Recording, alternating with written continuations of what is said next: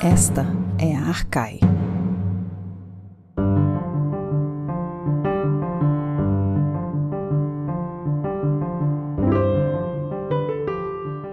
Olá, ouvintes, bem-vindas e bem-vindos a mais um episódio do podcast Arcai. A personagem de hoje é Neaira, ou, na tradução para o português, Neera.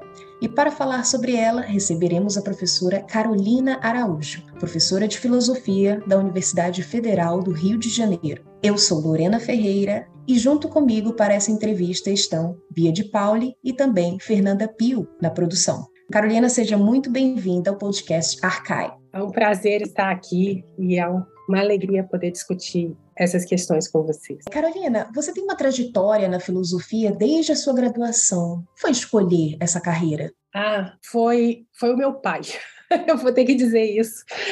Eu, quando saí do colégio, eu, bom, eu tenho uma formação um, tradicional da classe média, né, de pais intelectuais, que eram os meus, num colégio tradicional de Belo Horizonte, que é onde eu nasci e criei, me criei. Quando você sai de uma escola assim, as opções, pelo menos da minha geração, eram assim, fazer medicina, direito ou engenharia.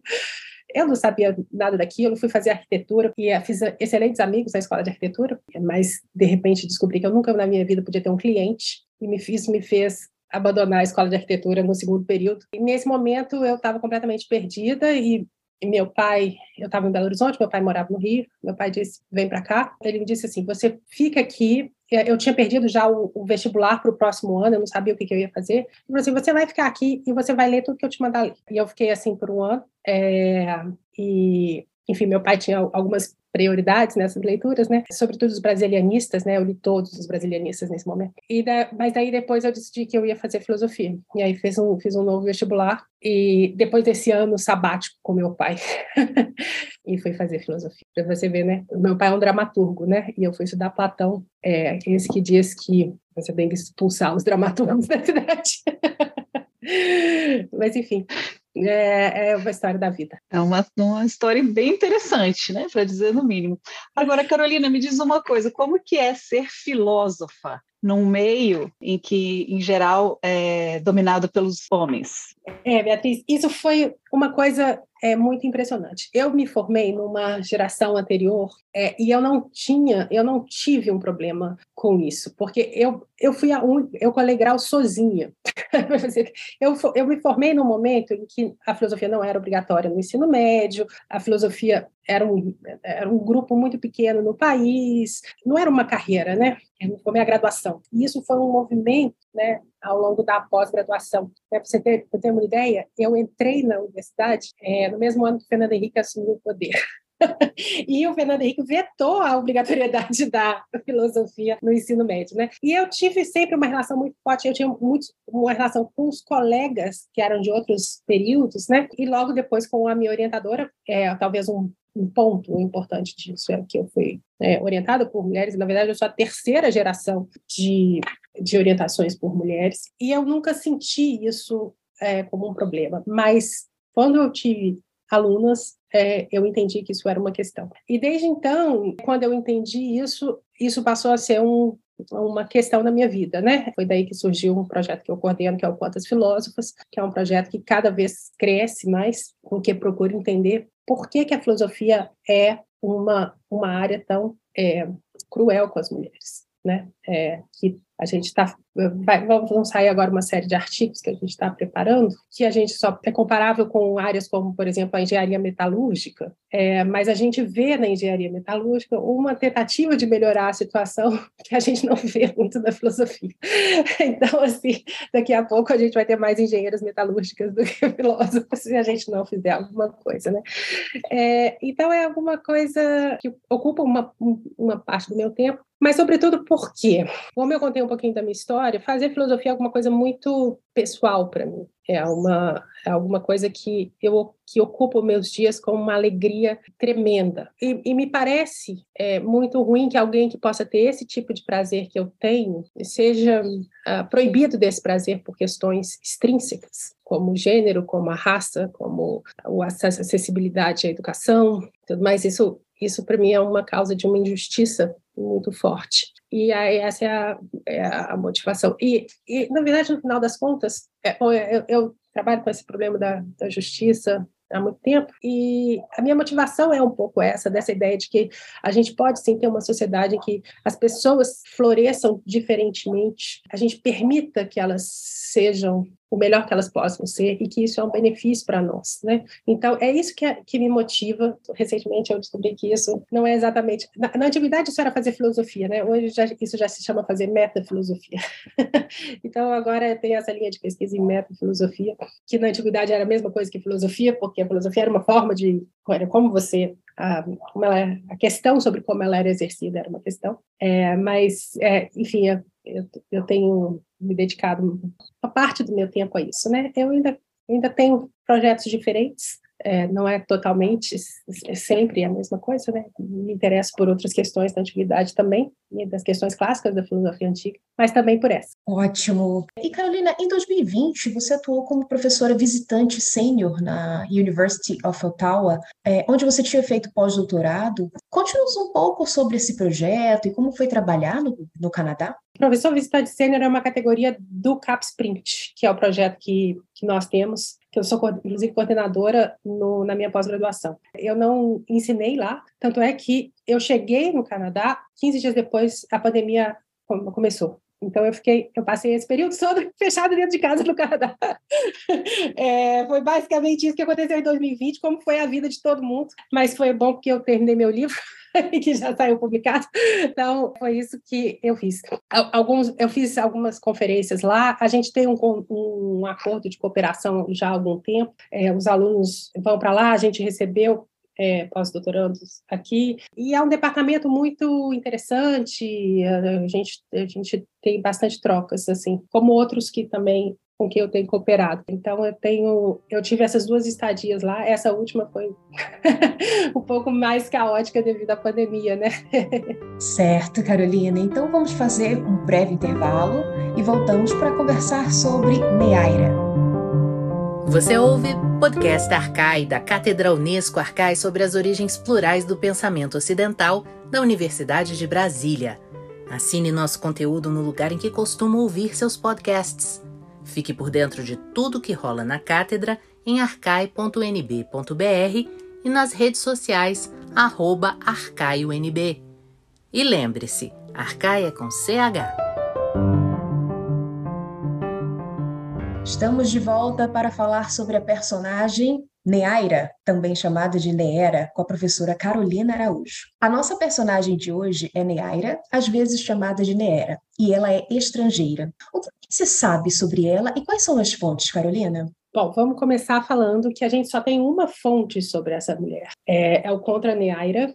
É, e eu vou dizer isso, né? Eu vou chamá-la de Neaira, porque esse é o nome grego. É, a tradução Neaira é a mais usual, uma vez que o Aprendendo Grego traduziu por Neira, e o aprendendo grego é muito popular entre nós. Eu prefiro Neira porque é simplesmente a palavra grega que designa e a é mais usual a gente falar assim, é, apesar de muito popularizada pelo aprendendo grego, a gente só tem uma fonte sobre, sobre Neaira. Na verdade, é um discurso forense, um discurso de, de acusação, que foi transmitido pelo Corpus Demostênico, portanto, atribuído a Demóstenes, é, o discurso 59, mas que hoje é unanimemente considerado como sendo de, autoria do Apolodoro, que seria o décimo primeiro dos oradores antigos, né? E, e é o próprio Apolodoro que faz essa acusação. Esse processo teria ocorrido em algum momento entre 343 e 340, uma época em que, em que tanto Apolodoro como Neaira teriam por volta de 50 anos. Isso quer dizer que eles são um pouco mais velhos do que Aristóteles, por exemplo, eles estão vivendo ali na mesma época do Aristóteles, e isso é um discurso que foi proferido no tribunal, portanto, é um discurso sobre uma pessoa verdadeira, uma vida real,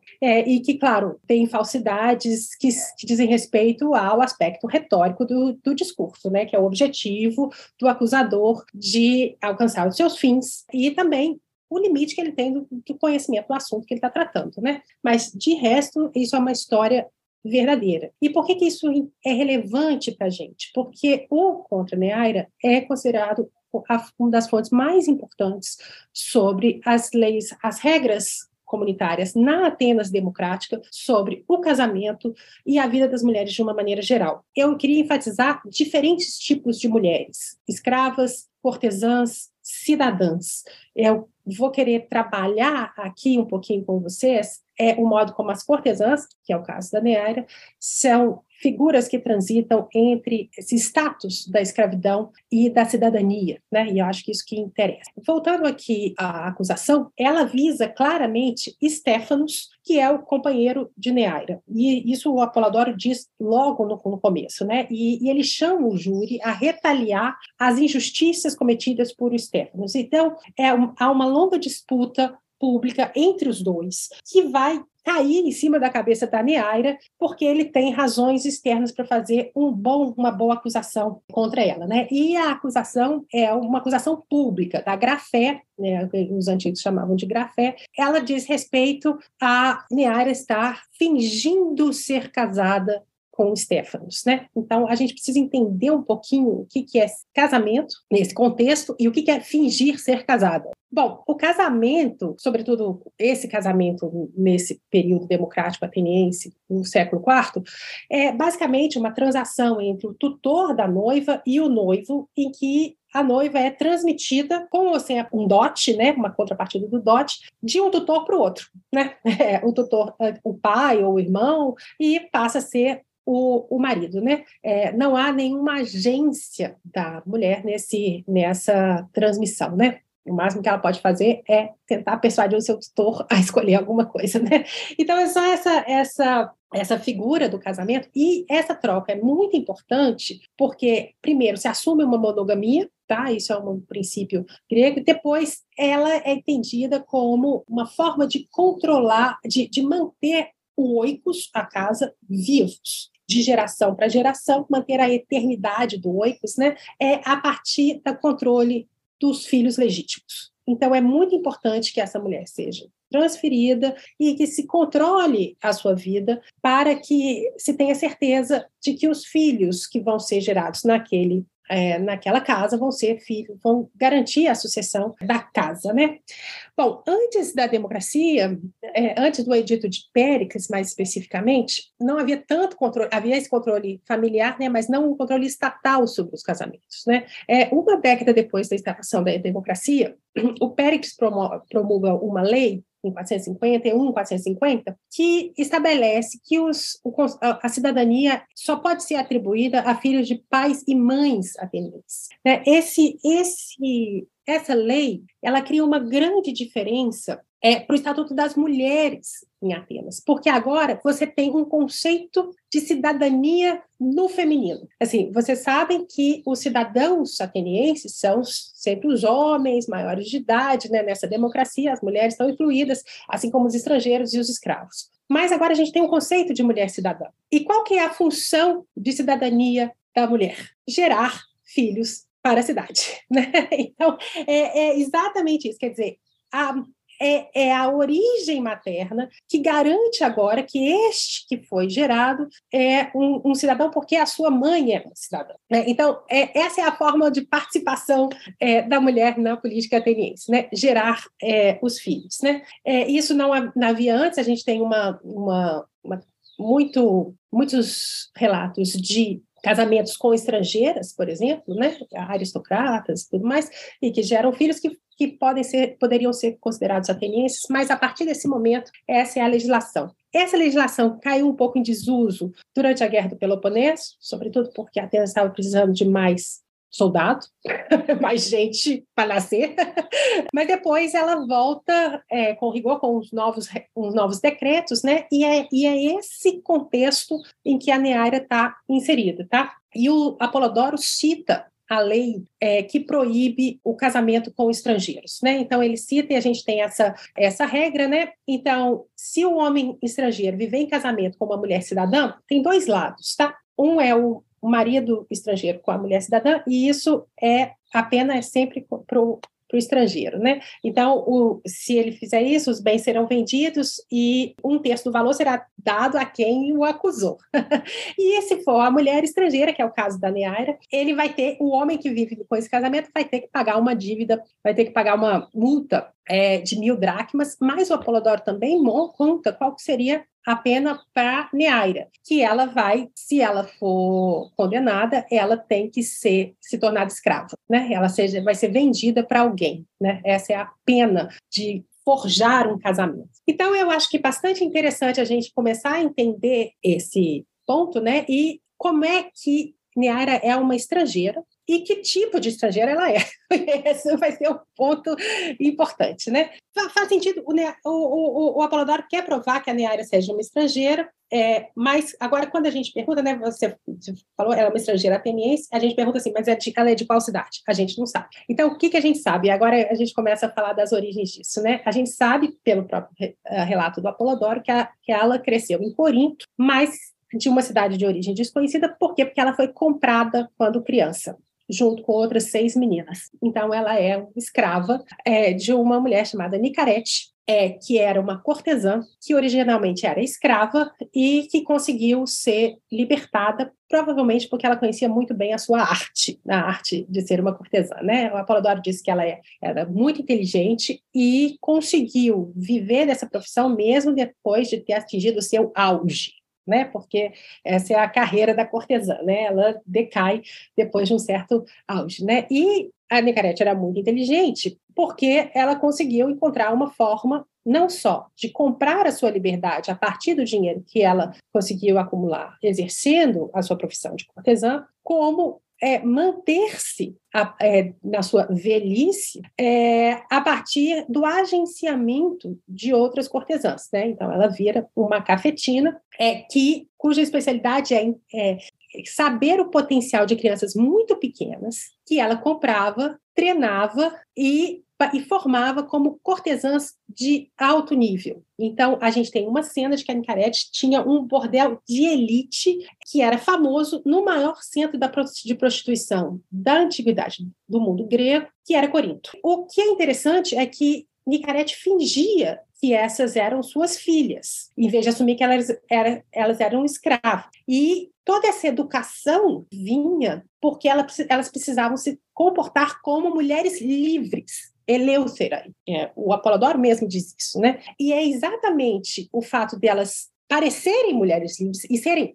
é, e Nicarete as vender como mulheres livres, que permitia que ela pudesse co co é, cobrar taxas mais altas pela companhia dessas moças. Então a gente é, entra aqui nesse mundo da prostituição. Carolina, e você pode, é, se tocou num ponto, você poderia talvez é, falar um pouco mais sobre isso, que é esse estatuto social da cortesã. Ela é livre, né? ela é uma cidadã ou ela é escrava? É, isso é fascinante, Beatriz, porque, olha só, a, a gente tem essa, essa narrativa no mundo grego, né, que o Solon, já no século VI, teria feito uma lei sobre o adultério, que é uma lei central para essa para esse grupo de mulheres. Porque ela diz ela diz que o, as relações sexuais com prostitutas e cortesãs não são adultério. Os maridos que, que fazem sexo com essas mulheres não estão cometendo adultério com, em relação às suas esposas, né? E isso, no final das contas, tornou a prostituição uma, uma ação não, não apenas permitida, mas uma ação sustentada por Atenas, né? Ela era tributada, os preços eram controlados e tinha, assim, o, o quanto que cada um podia, é, as formas de serviços diferentes, né? Uma, uma diferença que é importante a gente fazer é a diferença entre as prostitutas pornai e as cortesãs retaira. As prostitutas eram, em geral, escravas, eram escravas elas mesmas, né? E isso quer dizer que elas tinham uma marca étnico-racial, tá? Elas eram estrangeiras e, em geral, bárbaras, né? Então, tem uma marca étnico-racial importante. E elas eram pagas por ato sexual, tá? E elas serviam a todo mundo, inclusive a escravos, né? Então, é, o Davidson tem uma, uma imagem interessante, né? Que as prostitutas eram trabalhadoras democráticas do sexo, né? É, elas trabalhavam na rua ou eventualmente no bordel e tinham um cafetão que é, é, cuidava delas e elas tinham um salário limitado a duas dracmas. e dá mais ou menos 200 reais. é, e é interessante isso, né, que você paga por ato sexual. As cortesãs eram a contraparte aristocrática desse serviço. É, elas não elas não eram pagas pelo seu ato sexual, mas elas eram pagas por sua companhia, né? Elas eram parceiras eróticas de homens influentes e ricos e tinham uma relação com esses homens diferente das pornai e das próprias esposas, porque elas ofereciam um tipo de relação, inclusive afetiva. Conversavam, elas eram confidentes, elas ofereciam esse tipo de compreensão racional que os homens precisam, né, de, de certo modo, e, e não encontravam nas esposas por outros motivos. Elas também participavam, eram acompanhantes em festividades públicas ou privadas. É, então, e elas mantinham com seus clientes relações de longa duração, né, diferente das prostitutas, né? O Apolodoro mesmo dá um, um, exemplo de uma das colegas de Neaira, que é metaneira, né, que foi cortesã, companheira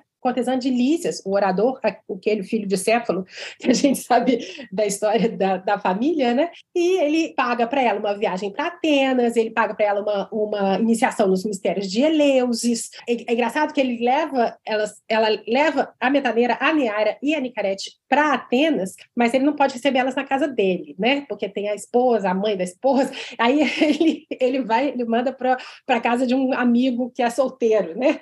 Enfim.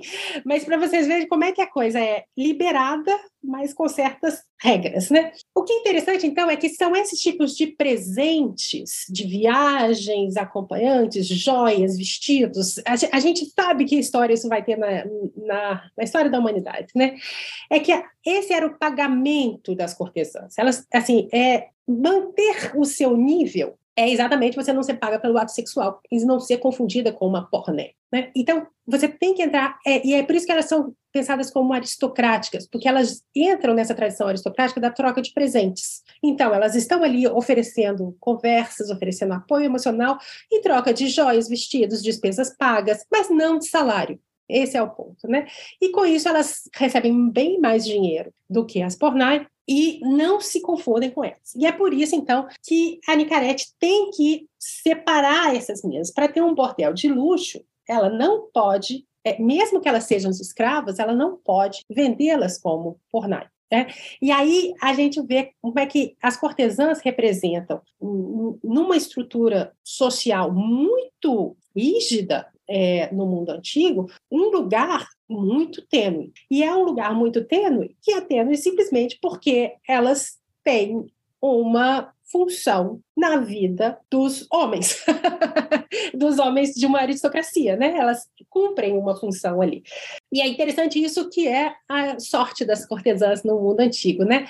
É, elas, bom, elas sabiam ler e escrever em geral, porque elas, é, a gente vê essa ideia de que elas parte da sedução delas, elas têm um jogo ali de manter os seus clientes, é, e mandando bilhetes, é, e mandando cartas, é, e e, e, essa história de que você ganhando bastante, bastante presentes, né, você pode comprar a sua liberdade. E, e se você comprar a sua liberdade, você pode gerir o seu próprio dinheiro, escolher os seus próprios parceiros e ter liberdade, né? Gerir seu próprio dinheiro, ter liberdade de ir e vir, são liberdades que sequer as esposas aristocratas tinham, né? Então são, a gente vê que são conquistas de agência que outras mulheres não têm é, nesse mundo. Mas, como a gente, eu já tinha visto, já tinha dito, né?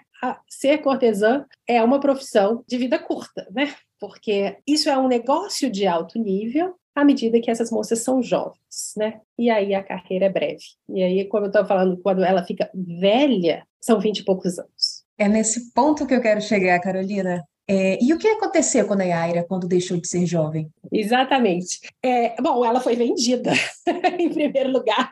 É assim, ela já não funcionava mais para o negócio de Nicarete. Ela vai ser vendida é, por 30 mil dracmas, o que daria hoje mais ou menos 300 mil reais. É, eu fiz essa conta a partir de, de um, comparando os salários de uns, de uns operários em dracmas hoje no Brasil. É, ela foi vendida para dois homens, Timanóridas e Eucrates. É, e é interessante isso, porque ela virou a escrava sexual os dois, sempre nessa linha de que ela é a cortesã, não a escrava, mas realmente é a escrava. E eles a compartilhavam, tá? Só que aí, no momento por um tempo, né? No momento em que eles tiveram que se casar, chegar à idade deles de se casar, eles propuseram a ela um negócio muito generoso, que era dar a liberdade para ela, permiti-la comprar a sua liberdade por 20 mil dracmas, ou seja, 10 mil a menos do que eles tinham pagado, desde que ela nunca mais voltasse para Corinto, tá? Tinha ali uma coisa de que ela não poderia, essa decadência da vida da cortesã é, que está esperada, né? ela ia trabalhar no bordel, ela ia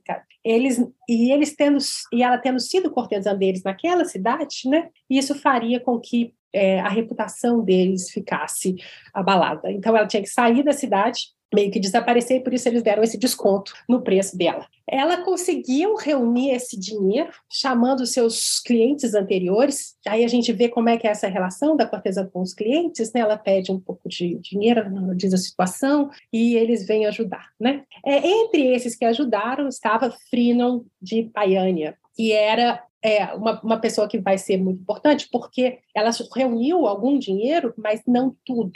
E ele chegou e pagou a maior parte dessa taxa para a liberdade da Neaira, né? Só que o próprio Apolodoro que está contando essa história, e veja, ele está contando essa história tentando acusar a Neaira de uma vida devassa. E quando ele vai falar do Frínio, ele vai falar assim, na verdade, quem tinha a vida mais devassa de todos era o Frínio, que era uma pessoa sem limites, né? Então, isso é, isso é estranho na narrativa do Apolodoro, né? Porque se ele está querendo acusar Neaira, toda essa narrativa com Frínio vai ser uma, um contexto em que a piedade a Neaira vai, vai emergir. Por quê? Porque o, o Frínio paga esse dinheiro, mas ele não trata a Neaira como uma liberta. Ele trata, ele na, na lógica dele, e ela virou a sua escrava. Né? Então ele leva ela para Atenas e a, o que o Apolodoro narra é, são uma série de acontecimentos que são chocantes para o próprio Apolodoro. Né? A, a, o passatempo favorito do Frinion era de mostrar aos outros o poder total que ele tinha sobre Neaira, que ela fazia tudo que ele queria. Então ele a levava para qualquer para todas as festas e diz o, o Apolodoro, fazia questão de ter relações sexuais com ela em público, o que é chocante para os padrões gregos, né? Ou seja, ele levava para a festa e mostrava como ele fazia. E o, o Apolodoro entra em pormenores de uma festa na casa de Chabrias de Aixone, lá, lá em Atenas, um, em que Neaira foi submetida a um estupro coletivo, que, que incluíam não só todos os convidados, como todos os servos de Chabrias. Né? E aí o Apolodoro conta essa, essa cena, e isso era uma, uma mulher que tinha acabado de comprar a sua liberdade, né? É, e tem essa situação. Então, bom, nesse momento, o, o, júri, eu, se tivesse no júri, mas não poderia estar, porque sou uma mulher, é, já teria me solidarizado com a Neaira, né? Ao contrário, eu não estaria mais tão disposta a, a acusá-la. É, mas, enfim, ele o que o, o Apolodoro parece estar tentando fazer é mostrar que a personalidade de Neaira insuflava isso. Né, insuflava esse tipo de atitude dos homens, né, e que ela era, portanto, uma, uma discussão que a gente tem até hoje, né, que ela era agente causal do seu próprio estupro, violência sexual que é feita contra ela. Bom, tem um, um momento que a Neaira não aguenta mais isso, né? E ela foge é, de Atenas e vai para Megara. Ela não pode ir para Corinto, ela vai para Megara, que é outro centro de prostituição. E ela leva, além de seus pertences pessoais, algumas coisas do Frínio, é, diz o né? E isso que vai gerar um, um problema. Bom, ela chega em Megara, que é, é, um centro, como eu disse, é um centro de prostituição, mas não tão de alto nível quanto Corinto. E ela chega lá no meio de uma guerra. É, ela chega por volta de 372, a segunda a Liga Ateniense está com problemas é, com Esparta, e tinha muito estrangeiro na cidade, tinha muito, Megara é um centro de convergência dessas relações diplomáticas e de guerra, né? Mas as pessoas não tinham muito dinheiro para gastar. E ela passou uns, parece, passou uns maus momentos lá é, em Megra e foi lá que ela conheceu o Stephanos. Agora a gente vê a nossa figura importante, né? E aí o Apolodoro conta uma conversa que ela tem com o Stephanos, o Stephanos se apaixona por ela, o Apolodoro conta uma conversa que o Apolodoro certamente não poderia saber, que é uma conversa entre os dois lá em Megara, ninguém sabia dessa história, mas ele inventa, e, e a gente vai lá é, ouvindo, né, que ela queria voltar para Atenas, mas ela tinha medo de Frínio e da represália que, podia, que, ela podia sofrer, sobretudo porque ela tinha levado uns, uns bens, né? É, mas que o Stefano falou assim, não, não tem problema. E aí vem a versão do Apolodoro, né? Que o Frínio vai derramar lágrimas se tocar um dedo em você, que ele, que eu vou manter você como minha esposa e vou fazer de você um, uma cidadã plena, né? Qualquer coisa assim. Bom, essa história, claro que o Apolodoro está inventando, mas aqui a gente vê exatamente por que, ele está, é, como é que surgiu essa acusação, né? Que agora Stefanos vai lá levar Neaira como sua esposa, né? Para Atenas como a esposa de um cidadão. E aí eu queria sublinhar com vocês, né, que na verdade queria dizer que o Apolodoro sublinha isso, né, que é que a proposta do Esther era assim: você vai viver é, é, é uma proposta muito louca, porque assim, você vai viver como uma esposa, mas você vai continuar trabalhando como cortesã. Por quê? Eu não tenho dinheiro, diz, essa é a frase que o, o, o Apolodoro coloca na boca do Stefanos, eu não tenho dinheiro, mas você vai trabalhar e vai sustentar a casa como cortesã. E mais do que isso, né? Assim a gente vai poder cobrar mais alto, porque você vai ser uma cortesã que, na verdade, é uma cidadã. e isso não tem, não existe, porque cidadãos não podem ser cortesãs. Então vai ser uma coisa raríssima, a gente vai, vai ganhar milhões. Então você vê, isso é a versão que o Apolodoro conta da história, né? É, e tem muita confusão nessa versão do Apolodoro, né? E a confusão está um pouquinho no status que pode ser dado a Neaira quando ela volta é, quando ela volta para Atenas, né? Quando ela volta como, digamos assim, a parceira de Stefanos, tá? Pelas datações que a gente coloca, né, no momento em que esse processo, que a gente pode reconstruir dessa, dessa história, né, é, Neaira e Stefanos estão juntos em Atenas há quase 30 anos. Né? E agora eu acho que a gente podia falar um pouco sobre que tipo de relação é essa. Perfeito, Carolina.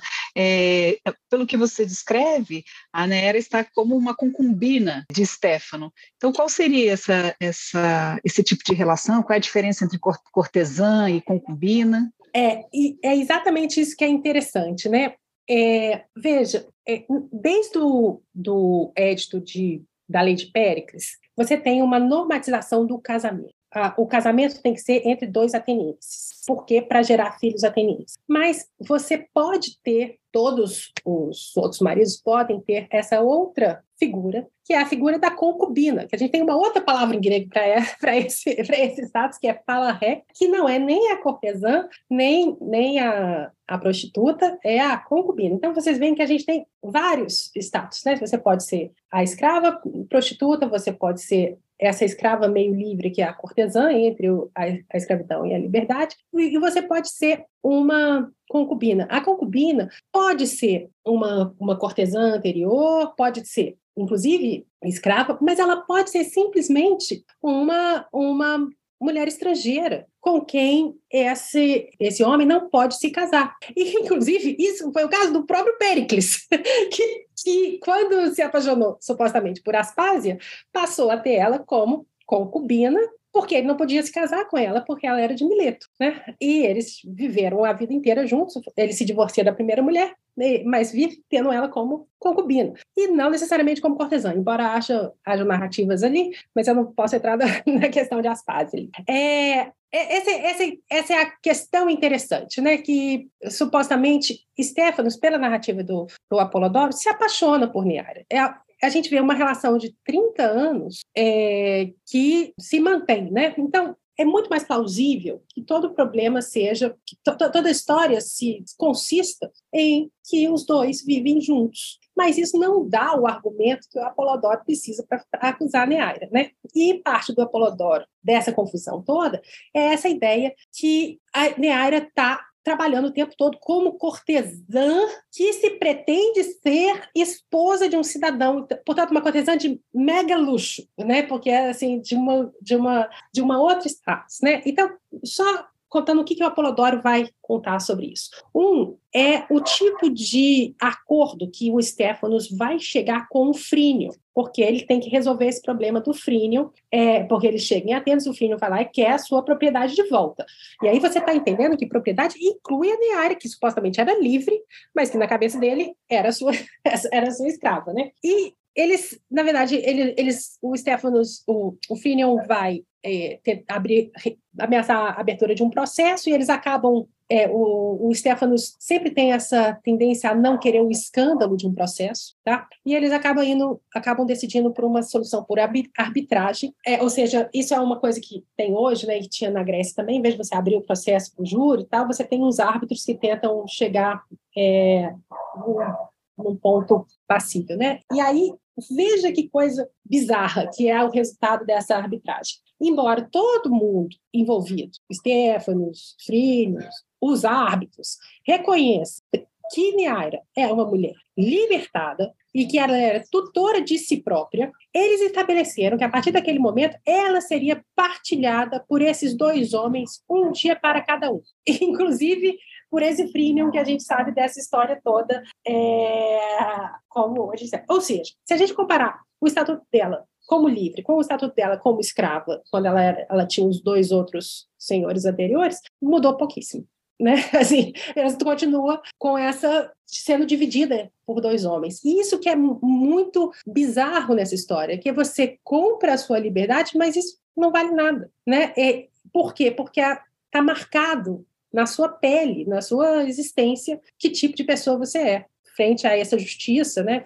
Ah, vai decidir o quê? Ah, você é livre sim, mas aqui você vai ficar aí, ó, falando com ele. E na versão do Apolodoro, os dois, o Stefanos e o Phineas, a dividem por um, um longo tempo, e ele chama testemunhas para mostrar isso, que foram é, na casa deles e que comeram e beberam com, Neaira como cortesã, sugerindo que Phineas continuava não só expondo a Neaira, mas também é, agenciando, também Stefanos, né, essa, essa, ideia de que ela servia a essas pessoas, a esses homens que, que estavam lá, né, que frequentavam essa casa. Então, essa, essa é, é o, o esse é o argumento do Apolodoro contra o Stefanos, é, para dizer que ela, ela não era uma, simplesmente uma concubina de Stefanos, ou seja, que ela é, deixa eu só falar um pouquinho, respondendo mais a pergunta da Beatriz. Uma concubina tem uma relação com o seu amante que é muito semelhante ao casamento, tá? É, sobretudo no que ela deve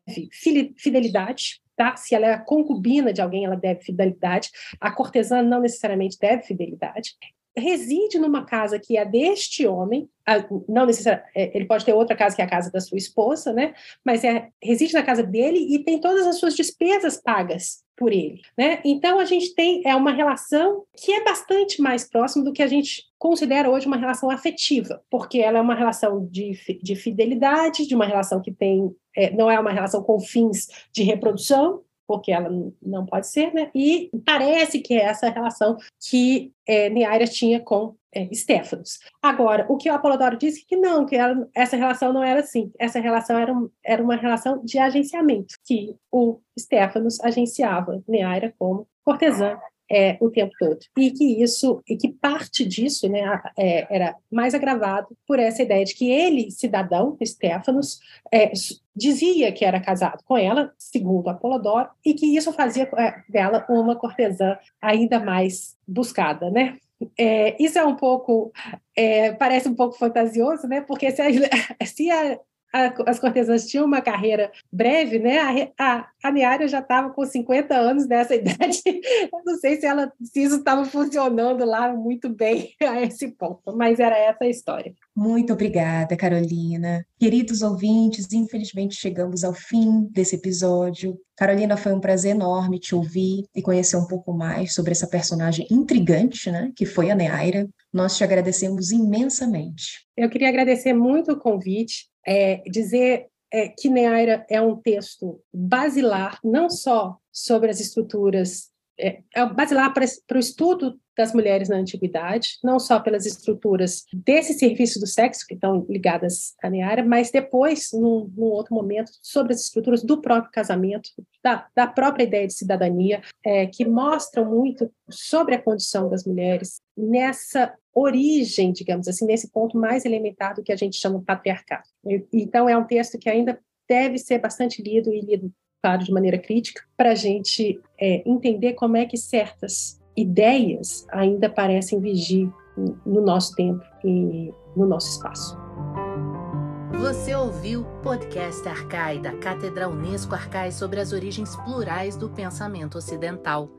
Produção: Ariadne Coelho, Arthur Sobreira, Beatriz De Pauli, Fernanda Pio, Flávia Amaral, Gabriele Cornelli e Lorena Ferreira.